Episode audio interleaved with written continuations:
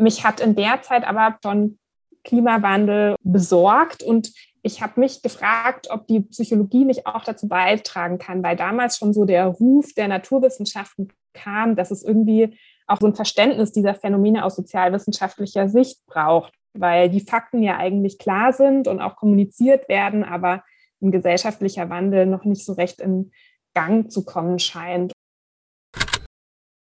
Wo würdest du denn sagen, liegt so individuelle Verantwortung und wo hört die vielleicht auch auf? Ich finde es eine schwierige Frage, aber ich finde es großartig, dass du sie stellst, weil ich finde, wir sollten sie stellen und vor allem auch als Psychologinnen so ganz arg auf dem Schirm haben, weil ähm, ich glaube, dass man als Psychologin, als Umweltpsychologin auch ganz arg aufpassen muss, nicht ähm, dazu beizutragen, dass die Klimakrise als individuelles Problem, verursachtes Problem und auch bewältigbares Problem dargestellt wird.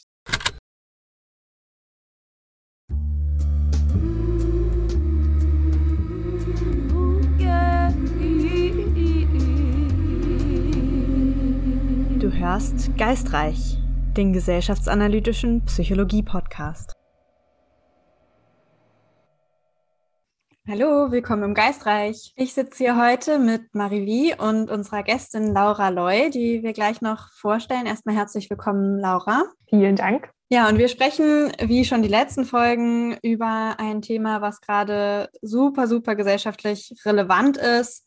Ich habe zu dem Thema Klimakrise, um das es heute auch gehen soll, wie, glaube ich, viele andere momentan so ein Jetzt- oder Nie-Gefühl. So ein Gefühl von, wenn jetzt nichts passiert, dann passieren andere schlimme Dinge. Und das ist ja ein Thema, wo sehr viele Wissenschaften im besten Fall zusammenspielen. Und wir stellen heute unserer Gästin die Frage und reden gemeinsam darüber, welche Rolle die Psychologie denn bei der Bewältigung der Klimakrise spielen kann.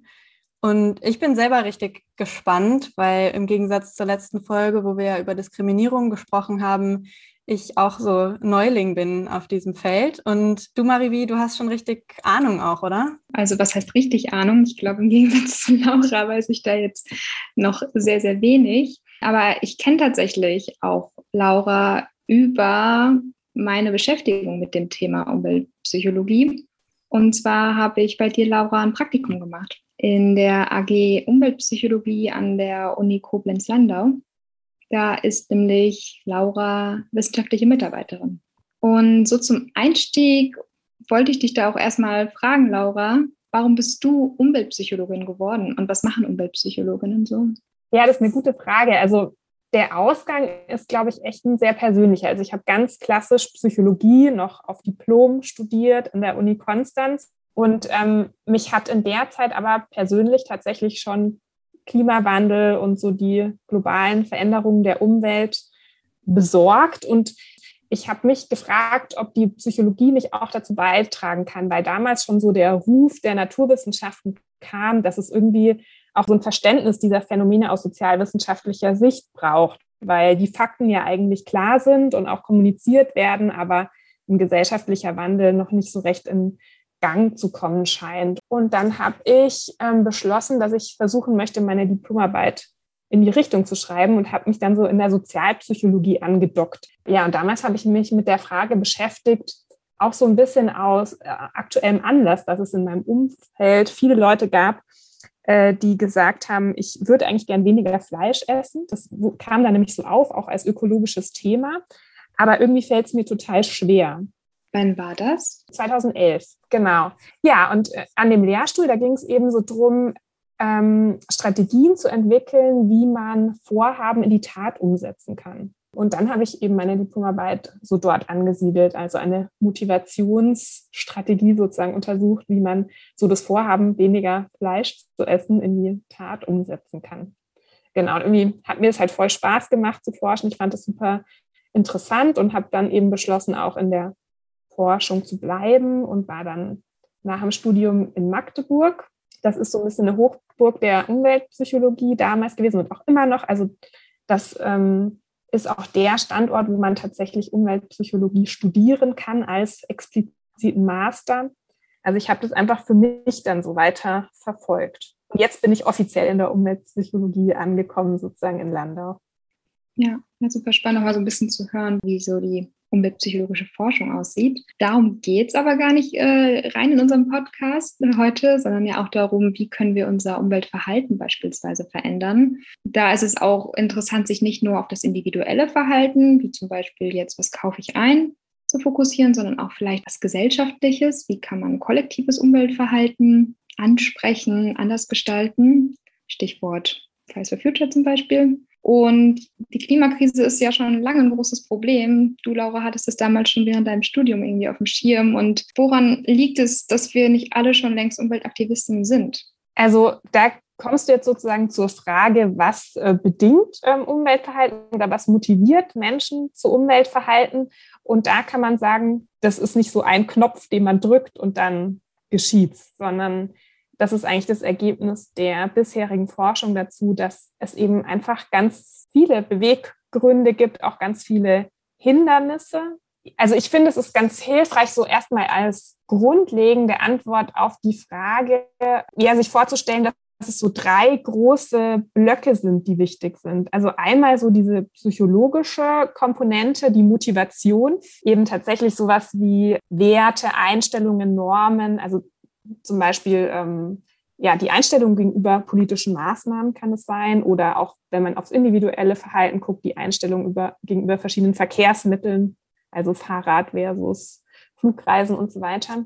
Aber natürlich ist unser Verhalten eben nicht nur durch unsere Motivation bedingt, sondern auch durch, das würde man jetzt nennen, Gelegenheiten. Also externe Bedingungen. Ne? In welcher Infrastruktur bewege ich mich? Ähm, welche Bedingungen finde ich vor? Und zum Beispiel hat jetzt die Fridays for Future Bewegung einfach auch mehr Bedingungen ähm, geschaffen, um ähm, so aktivistisches Verhalten zu zeigen, ne? weil sie organisieren die Demos. Also es gibt jetzt viel mehr Möglichkeiten, auch als Bürgerin präsent und öffentlich aktiv zu sein als noch vor ein paar Jahren. Der dritte große Block, ähm, den könnte man jetzt nennen ähm, Fähigkeiten, also auch sowas, was ein schon auch bei uns im Individuellen liegt, aber was halt auch sehr durch unsere Struktur geprägt ist. Also welches Wissen haben wir? Kriegen wir das überhaupt mit, dass solche Demos sind? Verstehen wir den Hintergrund? Ähm, wie ist überhaupt unser Wissen über den Klimawandel und dessen Auswirkungen? Und auch, ja, haben wir Ressourcen, uns zu engagieren? Also haben wir zeitliche Ressourcen zum Beispiel? Genau, also ich finde, das ist immer so ganz hilfreich, so als Hintergrundmodell. Das ist tatsächlich auch so ein psychologisches Modell, das Motivation Opportunity Ability Modell. Also wir brauchen Motivation, Gelegenheiten für Verhalten und Fähigkeiten. Und da kann man dann jetzt noch ganz viele Details sozusagen sich auch anschauen. Du hast ja einfach schon super, super viele Themen jetzt so kurz aufgegriffen. Du hast direkt am Anfang von dem Motivationsthema gesprochen, gerade im Zusammenhang mit Fleisch. Das ist ja vielleicht einfach so eine Frage, die sofort aufkommt, auch so in, in Alltagsunterhaltungen über Klima, so wer, wer ist wie und dann eben gerade noch die Gelegenheiten und Fähigkeiten dazu. Wo würdest du denn sagen, liegt so individuelle Verantwortung und wo hört die vielleicht auch auf? Das ist jetzt eine richtig schwierige Frage noch direkt im Einstieg, aber es ist so die Hauptfrage, die mich immer wieder beschäftigt in Bezug auf Umweltpsychologie. Ja, ich finde es eine schwierige Frage, aber ich finde es großartig, dass du sie stellst, weil ich finde, wir sollten sie stellen und vor allem auch als Psychologinnen so ganz arg auf dem Schirm haben, weil ähm, ich glaube, dass man als Psychologin, als Umweltpsychologin auch ganz arg aufpassen muss, nicht ähm, dazu beizutragen, dass die Klimakrise als individuelles Problem, verursachtes Problem und auch bewältigbares Problem dargestellt wird. Also natürlich ist es so, dass wir als Menschen dazu beitragen. Also wir tragen eben zu CO2-Emissionen bei und verursachen damit den anthropogenen Klimawandel. Und wir können auch zur Lösung beitragen, aber eben vor allem als Kollektiv. Also das wird deutlich, ne, dass ein Einzelner natürlich gefühlt nichts ausrichten kann, aber wenn viele ähm, ja, Aktivitäten zusammenkommen, dann ist doch der Einfluss enorm.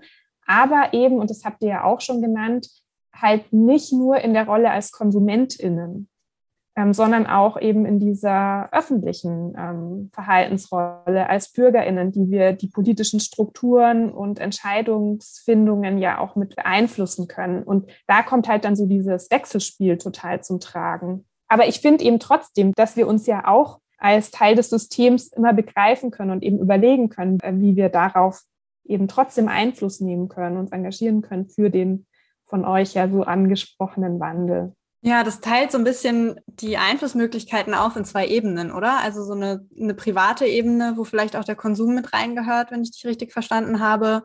Und einfach so Entscheidungen, die ich in meinem Alltag treffe, die mein Umweltverhalten betreffen. Und dann eben eine ganz andere öffentliche Ebene, wo vielleicht mein politisches Engagement, der Aktivismus, die, die Interaktion in der Gesellschaft mit reingehört.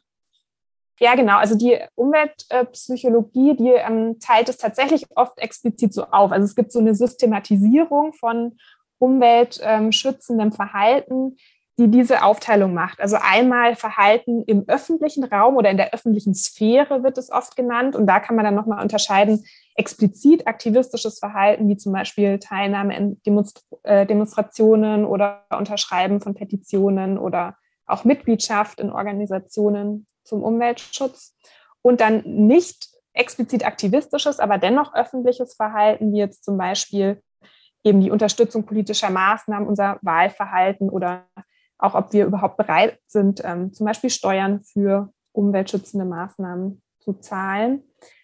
Und auf der anderen Seite genau das private Verhalten. Ich glaube, so hast du es sogar auch genannt. Also das würde man auch sozusagen in der Wissenschaft so bezeichnen, dieses Verhalten in der privaten Sphäre, also welche Produkte wir kaufen, wie wir sie nutzen, wie wir sie entsorgen oder wie wir mobil sind, welche Verkehrsmittel wir verwenden, wie wir mit Energie und Ressourcen umgehen, so in unserem täglichen Leben.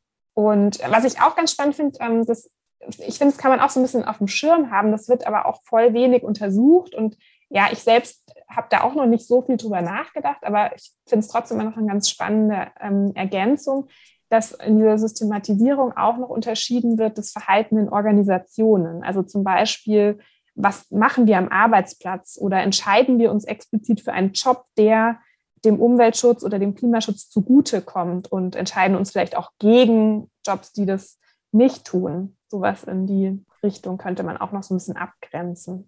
Dazu noch eine Frage. Und zwar, wäre jetzt, wenn ich meinen Fahrradhelm extra in der Vorlesung vor mich hinstelle, damit alle sehen, dass ich mit dem Fahrrad da bin, wäre das jetzt ein privates oder ein öffentliches Verhalten?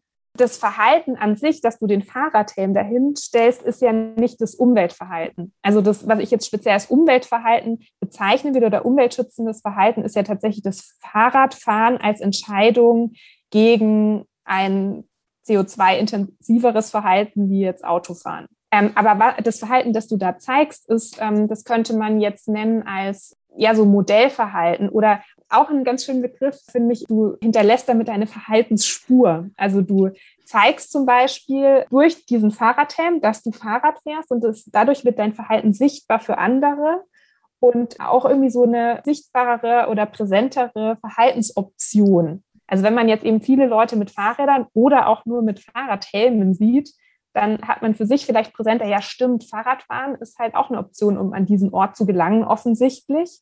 Genau. Das ist zum Beispiel so ein Weg, um andere zu motivieren. Also würde ich so grob unter dem Schlagwort Modell sein für andere, Vorbild sein für andere fassen. Wenn du jetzt diese drei Ebenen nimmst, die wir gerade aufgemacht haben, also so privates Verhalten und gesellschaftliches und ich sage jetzt mal organisationelles Verhalten, was würdest du sagen, ist an der Stelle die Aufgabe von UmweltpsychologInnen? Wo lässt sich da was forschen, drehen? Wo wollt ihr hin oder wo möchtest du speziell hin? Also ich würde gar nicht sagen, dass man sich dafür einen Bereich entscheiden muss. Also ich finde alle Bereiche eben total spannend und relevant. Man muss aber sagen, dass halt in der Vergangenheit vor allem über privates Verhalten geforscht wurde und ich eben mehr Forschungsbedarf sehe, um öffentliches Verhalten zu verstehen. Aber das kommt jetzt auch mehr in letzter Zeit. Ja, also es umfasst eben doch unser ganzes Leben irgendwie, dieses Thema. Und es geht auch um Lebensstil. Und deswegen habe ich da jetzt gar nicht so eine starke Präferenz oder wird gar nicht eins hervorheben. Es ist mehr so, dass eben das öffentliche Verhalten vielleicht ein bisschen weniger gut verstanden ist. Und wenn wir auf diese drei Bereiche von Umweltverhalten schauen, Kannst du uns einen Überblick geben, was so Einflussfaktoren sind, was quasi bedingt, ob sich Menschen in diesen drei Bereichen jetzt umweltschädlich oder umweltfreundlich verhalten? Puh, ja, also da kann man echt ausholen. Ich kann mal so ein bisschen erzählen, das ist dann sicher nicht der vollständige Überblick, weil es gibt echt ganz viel, was da erforscht ist. Ich kann ja einfach mal versuchen, so ein paar Sachen zu nennen, die eben ja in Überblicksarbeiten auch so als besonders wichtige Faktoren vielleicht rauskommen. Erstmal ist es natürlich recht intuitiv, dass es ähm, für uns wichtig ist, dass wir über Umweltprobleme Bescheid wissen. Also, dass man Wissen hat überhaupt über die Klimaproblematik zum Beispiel, also versteht, was ist der Klimawandel überhaupt und was verursacht den und welche Konsequenzen hat der. Dann eben auch so konkret weiß, ja, mit welchen Verhaltensweisen kann ich denn zum Klimaschutz beitragen? Also, dass ich zum Beispiel weiß, dass Flugreisen mehr CO2 verursachen als Autofahren oder als, noch besser wäre Zugfahren zum Beispiel. Genau, also das ist so der Bereich Wissen oder auch Problembewusstsein, wird man es nennen. Das ist ja natürlich auch der Bereich, der so viel im Bildungssystem auch angesprochen wird, in der Bildung für nachhaltige Entwicklung und so. Und da hat man aber eben rausgefunden, ja, dass das einfach auch nur ein Teil ist. Also oft wird ja auch alle Anstrengungen da so rein ähm, gesteckt, sozusagen in die Aufklärung und in die Bildung. Aber eben die Psychologie zeigt dann eher, dass es halt einfach auch noch einige andere Faktoren gibt, die eine Rolle spielen. Ist das so ein bisschen das, was man so als, ich sage jetzt mal, Öko-Tipps kennt? Das ist immer so ein bisschen mein Eindruck, wenn es so um so Klimaverhaltensforschung geht, dass oft am Ende so ganz viele Tipps stehen. So, so solltest du dich ernähren, so solltest du Verkehrsmittel nutzen, so solltest du deinen Alltag gestalten. Ja, da habe ich diesen Eindruck, da ist irgendwie ganz viel passiert und frage mich auch ein bisschen, was, also so, was machen wir damit? Da kann man sich natürlich informieren in solchen ähm, Listen oder man kann zum Beispiel, wenn ein jetzt speziell auch der Einfluss ähm, aufs CO2 interessiert, so CO2-Rechner machen. Das ist informativ, um auch so einen Eindruck davon zu bekommen, welchen Impact hat denn überhaupt was. Also um zu sehen, dass einfach auch manche Verhaltensweisen besonders starken Einfluss haben im Vergleich zu anderen. Genau, also eben Ernährung habt ihr angesprochen oder Flugreisen haben halt zum Beispiel einen größeren Einfluss als jetzt eine Glühbirne auswechselt. Ja, und da könnte ich jetzt nicht ganz viel zu erzählen. Also es gibt einige Forschungen, die ähm, sich der Persönlichkeit widmet, also so ganz klassisches psychologisches Thema. Und man weiß zum Beispiel, dass so eine Offenheit für Erfahrung, ein Interesse an Neuem, so eine Neugier damit zusammenhängt, wie umweltschützend man sich verhält. Ich finde das ganz spannend, weil das weist vielleicht so ein bisschen auch an eure Fragestellung des Wandels. Also inwieweit hat man auch Interesse oder Neugier oder Lust auf gesellschaftlichen Wandel? So in die Richtung könnte ich mir auch Zusammenhänge vorstellen. Das ist jetzt aber nicht so ähm, belegt. man sieht einfach nur, dass diese Persönlichkeitseigenschaft zusammenhängt mit umweltschützendem Verhalten. Ja, dann total wichtig ist die Selbstwirksamkeit. Also ob Menschen das Gefühl haben, Sie können wirklich was tun. Sie können beitragen, um Probleme, die sie sehen, zu verringern. Selbstwirksamkeit bedeutet, dass ich den Eindruck habe, durch mein eigenes Handeln Einfluss zu nehmen auf die Klimakrise oder beziehungsweise die Bewältigung der Klimakrise oder auch anderer Umweltkrisen. Also, dass ich die Fähigkeiten besitze, die Ressourcen besitze. Das kann verschiedene Aspekte haben. Das wiederum kann auch beeinflusst davon sein, von einer sogenannten kollektiven Wirksamkeit. Also ob man so das Gefühl hat, auch als Gruppe, zum Beispiel als ähm, Mitglied von Fridays for Future, tatsächlich was ausrichten zu können. Und gerade weil der Klimawandel ja so ein großes Problem ist, ist diese Gruppenerfahrung dann auch besonders ähm, hilfreich, um so eine eigene Wirksamkeit entwickeln zu können. Also dass ich zum Beispiel mich als Teil einer Gruppe fühle, so das Gefühl habe, gemeinsam können wir da was voranbringen. Und dann fühle ich mich oft auch als Einzelperson ähm, wirksamer dazu beizutragen, weil ich eben sehe, okay, es ist vielleicht nur ein kleiner Beitrag, den ich hier leisten kann, aber doch ein Beitrag von vielen und im Großen und Ganzen geschieht dann vielleicht was. Würdest du sagen, dass das auch so wichtig ist, um dann überhaupt sich umweltfreundlich zu verhalten? Sowohl jetzt ein Umweltbewusstsein als auch so eine Selbstwirksamkeit oder was spielt da so noch rein? Genau, also das wäre jetzt so, so ein zweiter ähm, sehr wichtiger Prädiktor, würden wir sagen, also eine wichtige Voraussetzung für Umweltverhalten oder ein wichtiger äh, Motivator, die Selbstwirksamkeit ja, dann können es echt auch ähm, verschiedene andere Sachen sein, die man sich da anschauen kann. Also bestimmte Werte. Zum Beispiel hat man herausgefunden, dass Menschen sich umweltfreundlich verhalten, die nicht so viel Wert auf materialistische Aspekte im Leben legen. Also zum Beispiel sehr nach Geld, Status, Macht streben, sondern Menschen ähm, umweltschützender unterwegs sind, die es eher wichtig finden, Gemeinschaft anzustreben. Da ist so ein bisschen die Ursache-Wirkungsrelation nicht so leicht zu untersuchen in der psychologischen Forschung von Werten, weil Werte einfach auch was sind, ja, was sich nicht so schnell verändert. Also man findet schon, dass Werte bei Menschen einfach was sind, was sich wirklich so über ihr Leben entwickelt und dann irgendwie auch recht stabil ist. Aber dennoch ähm, es wird im Kontext von Klimawandel und Co. ja auch sehr viel von Wertewandel gesprochen. Und da könnten solche Werte halt natürlich auch besonders relevant sein. Auch natürlich ein Grund, weswegen es vielleicht auch so schwierig ist, so schnell so Änderungen herbeizuführen, weil es eben so sehr mit Werten verknüpft ist, das Umweltverhalten, oder? Ja, genau. Ganz interessant ist auch, dass es zum Teil auch mit politischen Werten verbunden ist und auch mit so einer politischen ähm, Polarisierung in manchen Ländern. Also zum Beispiel in den USA ist es ja so sehr stark so, dass wenn man Demokrat ist, dann glaubt man an Klimawandel und wenn man Republikaner ist, dann eher nicht. Also das ist ein bisschen platt gesagt und auch vereinfacht, aber so eine Tendenz ist schon da, dass die politische Orientierung mit den Klimawandeleinstellungen verknüpft ist. Obwohl Klimawandel ja jetzt per se ein naturwissenschaftliches Thema und gar nicht erstmal ein politisches Thema ist.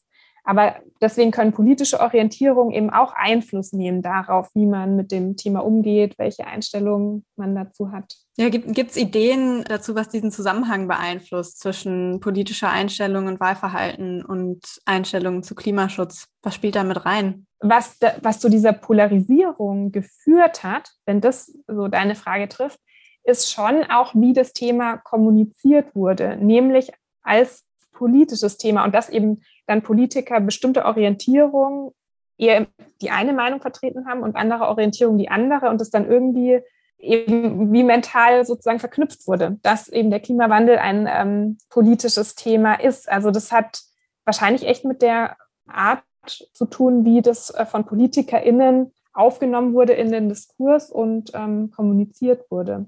Ich finde, es ist eine total frustrierende Frage auch, weil mein Gefühl immer ist, es geht beim Klima, Klimakrisenthema ja auch ganz viel um Erhalt von dem, was schon da ist.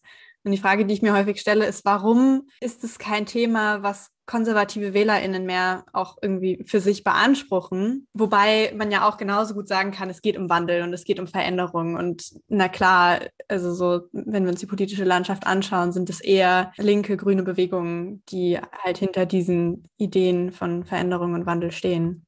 Aber das ist ein total spannender Punkt, weil ich gebe dir total recht, dass die Bewältigung der Klimakrise überhaupt nicht abhängig davon ist, dass man den Wert des Wandels per se unterstützt, sondern eben durchaus auch mit, ja, wir können es mal konservativ ähm, labeln, äh, mit konservativen Werten wie ähm, ja, der Bewahrung unserer Lebensgrundlage. Zum Beispiel auch mit Themen, die oft jetzt von vermeintlich konservativeren Personen auch als wichtiger empfunden werden, wie Gesundheit. Also es gibt einfach jetzt auch schon total viel Befunde dazu, natürlich, wie der Klimawandel die Gesundheit beeinträchtigt und die WHO, ja, kommuniziert es deswegen auch ganz stark. Ne? Also der Klimawandel ist nicht nur ein Umweltthema oder nicht nur ein Ökothema, sondern ein Thema, das ganz viele Bereiche unseres Lebens und damit auch Werte wie Gesundheit oder Sicherheit oder was auch immer tangiert und deswegen auch aus einem unterschiedlichen Werte-Background als wichtig empfunden werden kann. Ich glaube, da sieht man auch, was Kommunikation, also was, wie jetzt zum Beispiel Parteien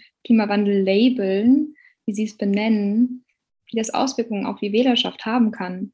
Das Gefühl zum Beispiel, oftmals wird da von der wirtschaftlichen Perspektive dann von konservativer Seite drauf geschaut. Ah, die Wirtschaft, die muss doch weiterlaufen würde, wäre das von Anfang an vielleicht eher so gesehen worden, wie wir müssen unseren deutschen Wald schützen.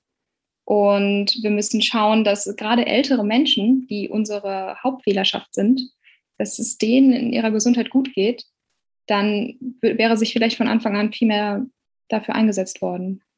Also genau in die Richtung gibt es auf jeden Fall einige Forschung. Also das, das Stichwort ist äh, Value Framing. Also welche Werte ähm, stellt man in den Vordergrund, wenn man über das Thema kommuniziert und wer fühlt sich dann dadurch angesprochen.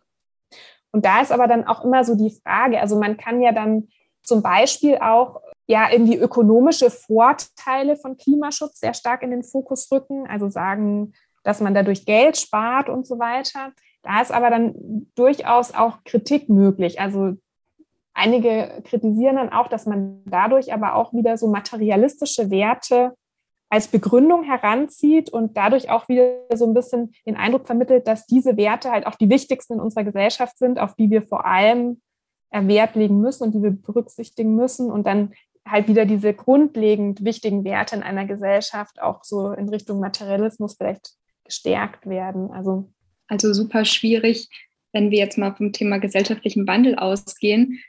Zu was für einer Gesellschaft wollen wir uns hinwandeln und wollen wir dann, um irgendwie den Wandel anzustoßen, auf den alten Argumenten beharren oder wollen wir von Anfang an was Neues implementieren? Nur das Neue implementieren ist ja ein bisschen schwieriger als irgendwie das Gewohnte irgendwie anzustoßen. Stichwort Gewohnheit ist ja wahrscheinlich auch was sehr Wichtiges, oder? Beim Thema Umweltverhalten. Also wie wir uns schon immer verhalten, hängt auch ganz stark damit zusammen, wie wir uns jetzt und auch in Zukunft verhalten. Es ist ja einfach eine große Erleichterung für uns, auch so bestimmte Muster zu verfolgen.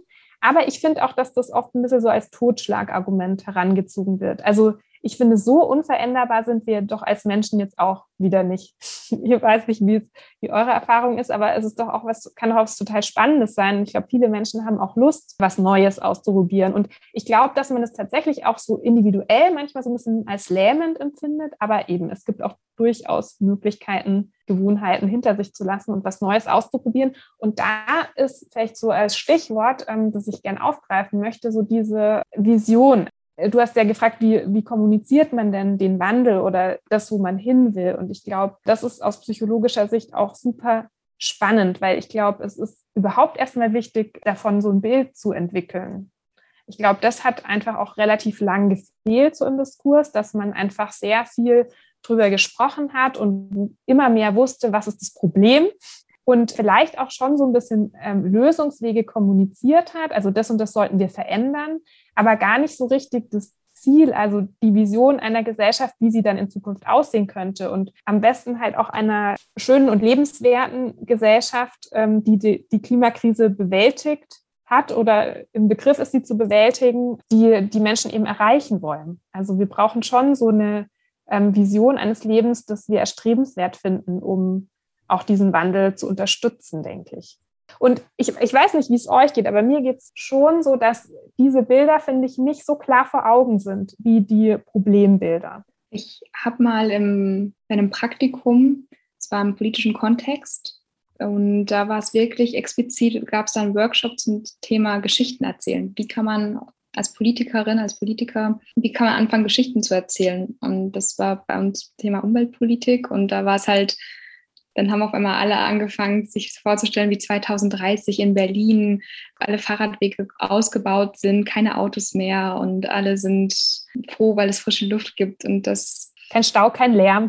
ja. Genau, das hat sehr viel Energie freigesetzt, auf jeden Fall. Dann haben wir ja jetzt irgendwie auch schon richtig viele Punkte gesammelt, die so um Umweltverhalten bedingen können. Ich zähle nochmal kurz auf. Wir hatten, haben länger über Werte gesprochen. Persönlichkeit war irgendwie so ein Punkt, den man sich anschauen kann.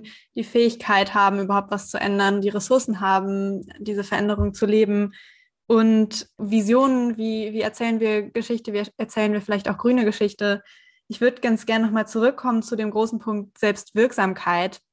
Da habe ich mir gerade so die Frage gestellt, auch im Zusammenhang mit Kommunikation, was passiert denn mit diesem Selbstwirksamkeitsgefühl, wenn wir als Individuen und als Aktivistinnen feststellen, es verändert sich nichts? Ich hänge irgendwie Tag ein, Tag aus in dieser Idee drin. Ich möchte irgendwie grüne Veränderungen anstoßen. Ich gehe auf Demos, ich organisiere mich. Und mal so Szenario, wir stellen uns vor, wir bekommen keine neue Bundeskanzlerin im September, sondern es wird irgendwie die CDU gewählt. Was würde passieren mit diesem Selbstwirksamkeitsgefühl? Was bedeutet das für die Klimakrise, wenn sich nichts verändert? Das kann natürlich das Wirksamkeitsgefühl beeinträchtigen. Und dann ist es auch möglich, dass so die Motivation selbst sich zu engagieren, beeinträchtigt wird.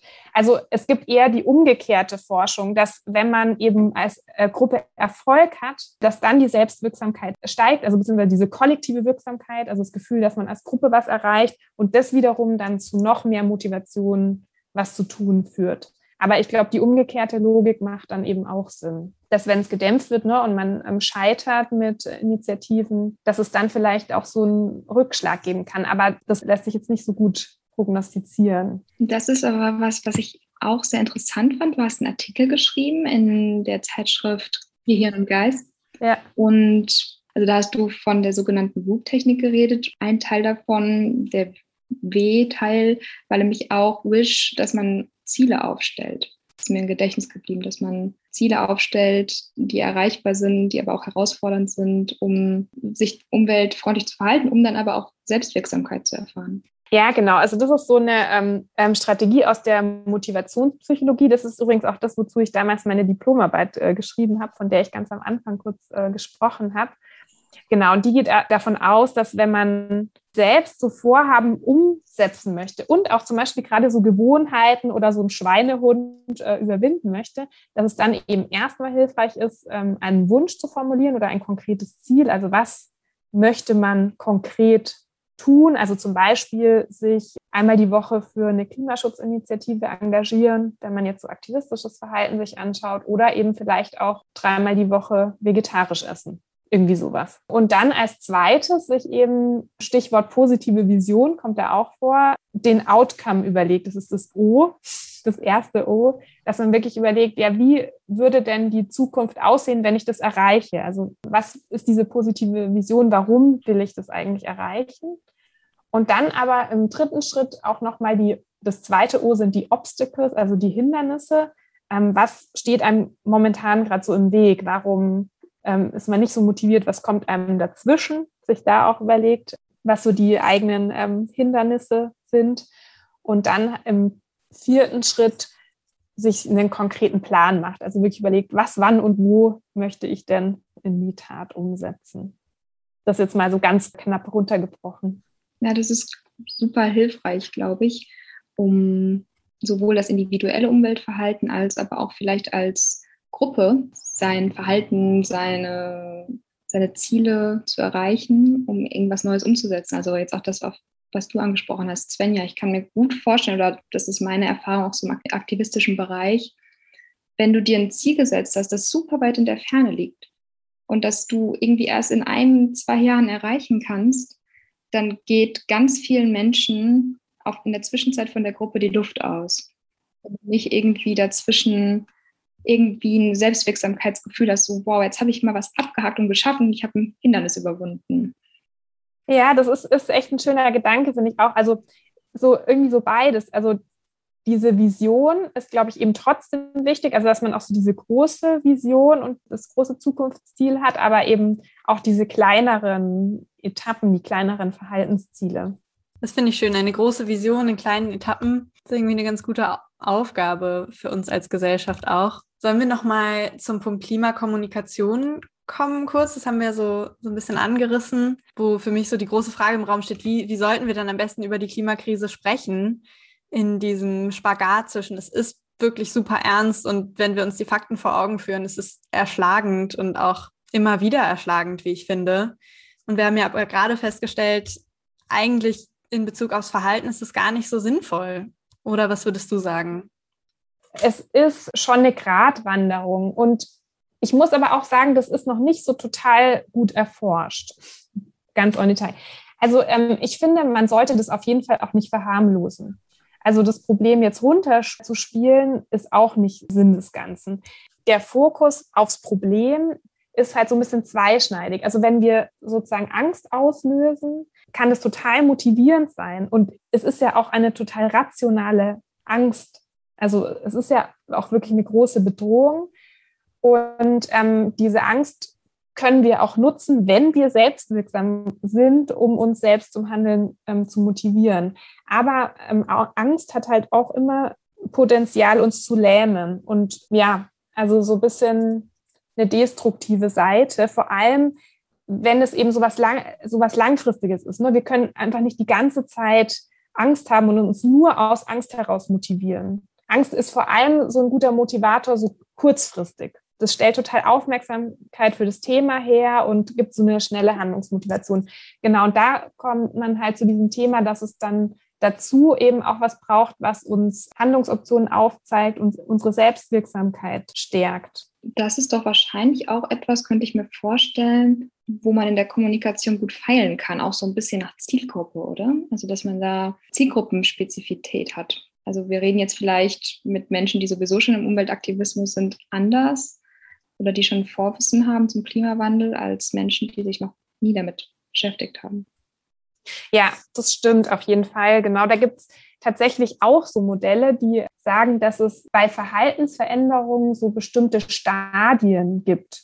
Und die das erste Stadium, ähm, in dem Menschen sich befinden können, wäre tatsächlich so eins, ähm, wo es noch überhaupt keine Veränderungsmotivation gibt, also oder aber auch gar kein Problembewusstsein, wo es wirklich auch erstmal darum geht, ja, aufzuklären oder über das Thema überhaupt ähm, zu sprechen.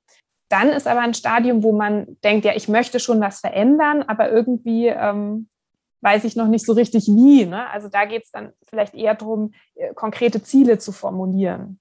Und dann ähm, wiederum geht es darum, wie kriege ich denn die Ziele jetzt in konkrete Verhaltensweisen formuliert? Also ähm, wie erreiche ich diese Ziele? Was kann ich konkret tun? Wenn man dann tatsächlich ähm, was verändert im Leben, dann ist es dann auch so motivational nochmal so eine Phase, wo man auch reflektiert, ne? hat es denn jetzt was gebracht? Ist es gelungen? Und da ist es natürlich auch schön, wenn man irgendwie ja, positive Rückmeldungen kriegt zum Beispiel, positives Feedback.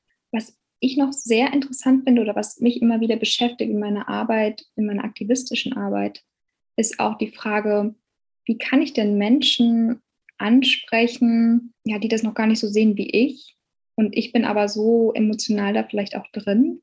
Also wenn ich jetzt auf einer Demonstration bin und irgendwie rufe, wir müssen was verändern und da stehen Menschen außen rum und denken sich nur so, ah, die Verrückten, die Ökos schon wieder so. Wie kann ich irgendwie dem entgegenwirken? Wie kann ich diesen Menschen erreichen?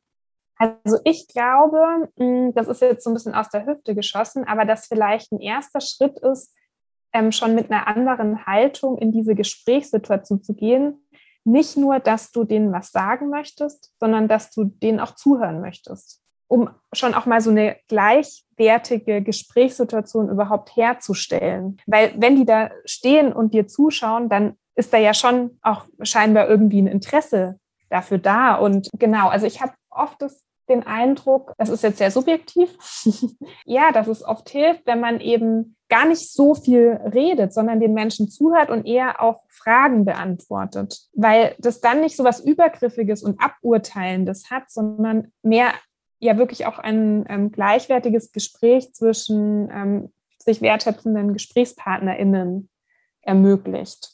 Und ich finde es, also persönlich ähm, finde ich es schön, in einem Gespräch zu gehen, auch mit der Haltung, dass die meisten Menschen eigentlich äh, Gutes wollen. Also die meisten Menschen auch von sich das Bild, moralisch handeln zu wollen und zu einer guten Welt beizutragen. Und oft, die meisten Menschen fahren ja nicht Auto, weil sie äh, gerne CO2 in die ähm, Atmosphäre pusten möchten und der Umwelt schaden wollen, sondern die haben ja andere Gründe, zum Beispiel weil sie, und die sind ähm, aus ihrer Sicht eigentlich meistens prosozial, also weil sie ihre Kinder ähm, in die Kita bringen möchten oder wie auch immer. Ne? Das heißt, ja, es ist immer so eine Gratwanderung, nicht so ein abwertender Moralapostel oder eine andere abwertende Moralapostelin, ich weiß gar nicht, ob es eine weibliche Form gibt, äh, zu werden in dem Gespräch. Vielleicht ist es auch so ein bisschen das, was du meinst, oder? Dass man da oft in die, die, die, Rolle möchte man selber ja auch gar nicht, aber irgendwie geschieht das halt manchmal. Weil man teilweise vielleicht auch einen Wissensüberschuss hat, könnte ich mir vorstellen, und dann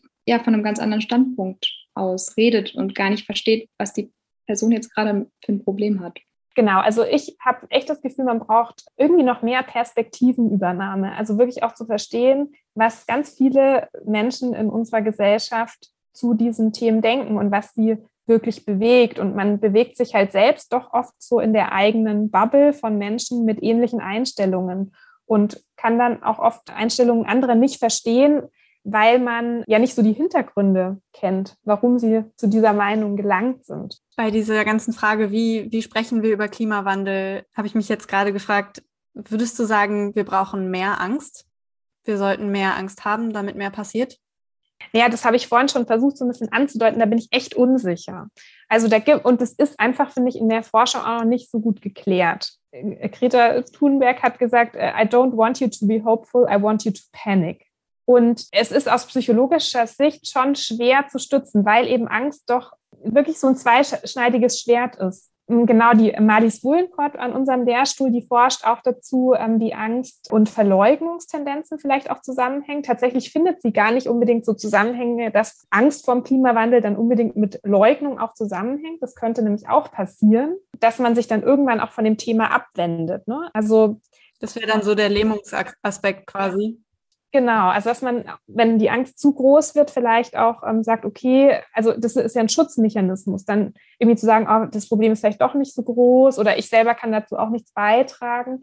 Genau, das wird von Ihren Daten jetzt gar nicht so unbedingt gestützt. Aber ich glaube, da, also da ist echt noch so ein bisschen ähm, auch eine Forschungslücke. Vor allem finde ich, weil es auch noch so wenig Vergleiche gibt ähm, oder so wenig gute Beispiele für wirklich motivierende, lösungsorientierte Kommunikation, die positive Visionen vermittelt. Also ich glaube, ehrlich gesagt, die Mischung macht's. Also dass, dass Angst eben kombiniert werden muss mit einer konstruktiven Form von Hoffnung und auch mit äh, positiven Emotionen. Ich weiß nicht genau, wie man das vielleicht auch in einer, ja nicht nur in der zwischenmenschlichen Kommunikation schaffen kann, sondern auch in so einer generelleren. Ich habe das Gefühl, so eine wenn man, wenn man von Perspektivübernahmen redet, dass man dann das ja auch genau andersrum denken kann, ne? dass Menschen auch die eigenen Ängste vielleicht verstehen können sagen können, ich habe Angst vor dem und dem. So, dass man dadurch ja auch mit dem Thema Angst und Perspektivübernahme gleichzeitig spielen kann. Ich finde das aber trotzdem sehr schwierig in einem großen Medi Medienkontext zum Beispiel. Also so, wie sollen Zeitungen über Klimawandel schreiben? Das finde ich ein bisschen schwierig.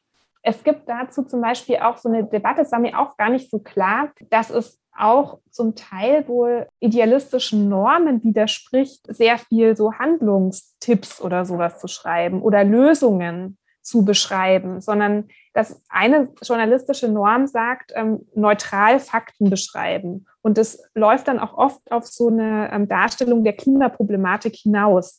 Aber es gibt eben auch so ähm, neuere Formen des äh, Journalismus, die nennen sich konstruktiver Journalismus oder sogar ähm, transformativer Journalismus. Da habe ich neulich einen ganz spannenden Podcast dazu gehört, die das eben in Frage stellen, ob das nicht auch eine Rolle von Journalismus sein darf. Eben auch in Richtung Wandel zu schreiben. Aber da bin ich jetzt nicht Experte, ne? aber das finde ich einen ganz spannenden Forschungszweig auch aus der ähm, Kommunikationswissenschaft, den ich neulich gestoßen bin. Ja, die große Diskussion über Neutralität, die wir irgendwie aufmachen könnten. Kann man überhaupt auch im Journalismus aus einer neutralen Perspektive schreiben? Das ist vielleicht für einen anderen Podcast ein Thema. Genau, ich glaube, da gäbe es auch noch bessere ähm, ExpertInnen. Ja. ja, schaut mal, jetzt ist schon sehr viel Zeit um. Svenja, was hast du gerade noch Fragen? Ich würde schon gerne noch einmal zu der äh, Kommunikationssache kommen. Wir haben ja jetzt ein bisschen über die richtige Mischung gesprochen aus Angst und aber auch sich dabei noch wirksam fühlen müssen, um eben Veränderungen mitzugestalten und zu bewegen. Dabei frage ich mich, was es für eine Rolle spielt, dass die Auswirkungen der Klimakrise eben auch erstmal so weit weg geschehen. Also es ist ja gerade momentan die größten Auswirkungen einfach im globalen Süden zu sehen sind, wo die Klimakrise nicht verursacht wird, was das mit uns im globalen Norden macht, mit der Selbstwirksamkeit und auch vielleicht der Angst oder dem Veränderungswillen. Es gab äh, eine Zeit lang, das, das, damit habe ich mich tatsächlich auch in meiner Doktorarbeit beschäftigt, so die These, dass man in der Kommunikation mehr über lokale Auswirkungen berichten muss. Also das Thema sozusagen räumlich vor Ort heranholen muss. Psychologische Distanz versus Nähe. Also, dass man eben nicht mehr so stark ähm, berichten soll, was an anderen Orten geschieht oder auch zu sagen, dass der Klimawandel so ein globales Phänomen ist, sondern wirklich so lokal. Also, was sind die erwartbaren Konsequenzen hier vor Ort in Deutschland? Und da ist die Forschungsevidenz aber so ein bisschen gemischt. Also, ich habe da keine riesigen Effekte gefunden, dass das zu einer größeren Motivation führt, wenn ich eben mehr mich mit äh, den Konsequenzen hier vor Ort beschäftige. Ich weiß aber auch nicht, ob es nicht daran liegt, dass wir das auch eh schon wissen. Also es ist, wie groß dieses Phänomen ist und dass es eben auch momentan noch an anderen Orten ähm, größere Konsequenzen hat. Ähm, das wissen wir auch schon. Aber was man auf jeden Fall auch findet, äh, ist schon, dass wenn Menschen von Umweltkatastrophen betroffen sind, dass es sehr stark motiviert, ähm, sich zu engagieren. Und ja, ich denke, dass so die klimatischen Veränderungen, die man jetzt auch wahrnimmt, also mit Hitzewellen oder ähm, Starkregen und so, doch auch ja so eingeordnet werden von Medien auch in den Klimadiskurs und dass das schon auch was ist, was das Thema so greifbarer macht. Ja, ich, ich hätte noch einen Gedanken zur Kommunikation, weil das ist auch, wenn, wenn ihr wollt, ähm, das ist halt auch so ein sehr stark ähm, beforschtes ähm, Thema in der Umweltpsychologie und irgendwie, ich glaube, das ist auch nochmal wichtig zu sagen. Also das für uns einfach auch ganz wichtig ist, was machen andere? Das hattet ihr auch schon so, weil das geht auch so ein bisschen dahin, da rein, ne? Was passiert denn, wenn dann eine Initiative nicht erfolgreich ist? Also wir, uns ist eben in unserem Verhalten schon total wichtig, was die soziale Norm ist, also was die Mehrheit der Gesellschaft macht. Da sieht man ja auch schon so ein bisschen einen Wandel sozusagen ähm, der Normen, die gelebt werden, aber ähm, vieles ist halt auch noch nicht sichtbar. Die Kommunikation sozusagen über dessen, was die Mehrheit tut oder denkt, ähm, kann auch total motivierend sein. Also dass man auch wirklich eben aufzeigt, was schon alles ja, an, an positiven Veränderungen da ist.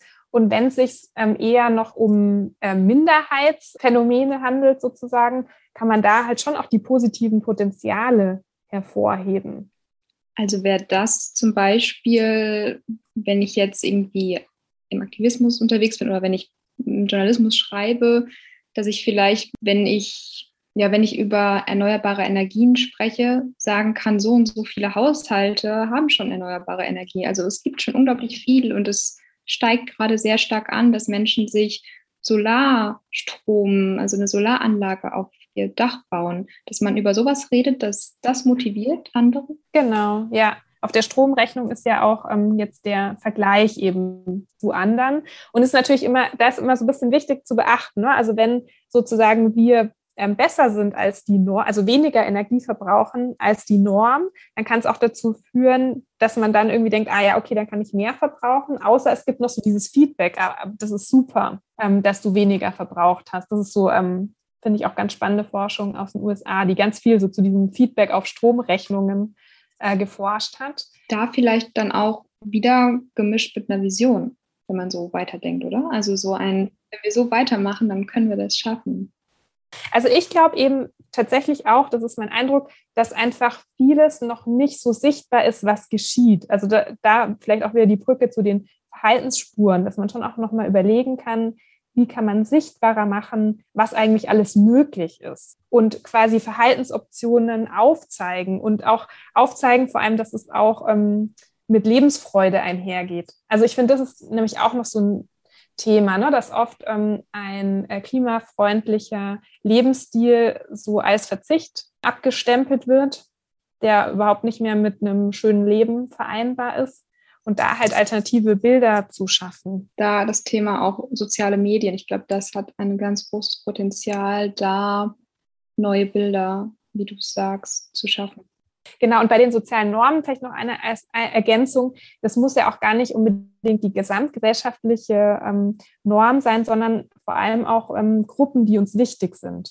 Also genau so Stichwort ähm, soziale Identität. Also ganz viel ist für uns einfach auch ähm, wichtig, was Menschen tun, die, denen wir uns zu, oder Gruppen tun, die, denen wir uns zugehörig fühlen. Also unser wichtiges soziales Umfeld. Und ähm, genau deswegen hat, glaube ich, Fridays for Future auch so eine große Wirkung. Also ich habe mit einer ähm, Forscherin aus Magdeburg, die ähm, junge Menschen befragt, ähm, die sich für Fridays for Future ähm, engagieren und so die Identifikation mit anderen, die da unterwegs sind, war eigentlich so äh, mit der stärkste Prädiktor, wie viel die sich engagieren. Also dass man sich da eben auch als Teil von einer Gruppe fühlt, dann aber auch das Gefühl hat, Freundinnen machen da auch mit, also wichtige Menschen machen mit. Also hat das Ganze auch so ein bisschen einen Dominoeffekt. Je mehr Leute irgendwie sich engagieren, desto mehr werden potenziell auch noch motiviert und angesteckt. Ja, genau. Und vor allem, wenn es eben Menschen sind, die du dir als Vorbilder wünschst, natürlich. Also wäre es eigentlich gut, wenn ich jetzt meine Mutter dazu motiviere, dass sie mit ihren Freundinnen zusammen in meiner Heimatstadt irgendein, irgendeine Gruppe gründet, wo sie über ja, wo sie gemeinsam Müll sammeln gehen oder so. Ja, also ich sehe da schon viel Potenzial ähm, eher so in gemeinschaftlichen Ansätzen, mehr als in individuellen. Sowohl von der Wirkung als auch von, der, von dem Potenzial für die Wirksamkeit, die eben empfunden wird. Ja, spannend. Also wirklich das nicht zu unterschätzen, die Stärke, die soziale Beziehungen mit sich bringen. Da kommen wir auch ein bisschen so zurück zu der Frage, die ich ganz am Anfang gestellt habe. Wie viel können eigentlich Individuen allein? Und finde ich schon auch an der Stelle immer nochmal wichtig zu betonen, dass halt nicht die eine Person, die ihre Ernährung ändert, jetzt die Klimakrise aufhalten wird, sondern dass wir es echt mit richtig, richtig großen Umwälzungen und Entscheidungen zu tun haben, die wir nicht mal am Küchentisch treffen. Ich finde, das war ein sehr schönes Schlusswort, Svenja. Und ich fand das jetzt gerade unglaublich bereichernd, liebe Laura. Ich habe nochmal sehr viel davon mitgenommen, auch wenn ich im Praktikum mit dir auch schon sehr viel geredet habe. Schön, das freut mich natürlich. ich bin dir auch sehr dankbar für alles, was du hier so mit an unseren digitalen Tisch gebracht hast. Und ich bin gespannt, was wir so für Feedback bekommen, auch von den HörerInnen, was für Fragen aufkommen, was für Fragen offen bleiben. Ja, schön. Ich bin auch total gespannt. Vielen Dank nochmal für die Einladung. Wie immer findet ihr in unseren Shownotes die Quellen, auf die wir uns und auch Laura sich bezogen haben. Wir verlinken euch außerdem noch die Website, auf der ihr etwas mehr über Laura und ihre Forschungsarbeit finden könnt. Und unsere Instagram-Seite. Das wäre auch super toll, wenn ihr uns da besucht und ein Like hinterlasst. Gerne auch teilen an Familie und Freundinnen. Und auf iTunes Music könnt ihr uns auch Sternchen geben. Genau, das ist gerade auch ein bisschen unser Thema. In dieses Podcast Herzensprojekt fließt inzwischen ganz schön viel Arbeit. Und da freuen wir uns umso mehr, wenn wir eben auch außerhalb unserer Bubble, sage ich jetzt mal, Menschen erreichen. Also erzählt es weiter, sagt weiter, dass hier was Schönes passiert. Und wenn ihr könnt, unterstützt uns auch gern finanziell, dass wir so ein bisschen die Ausgaben decken können, die wir mit dem Podcast haben. Das geht zum Beispiel auf Steady. Gibt es auch einen Link unter dieser Folge. Könnt ihr was dort lassen. Oder wer hat über PayPal.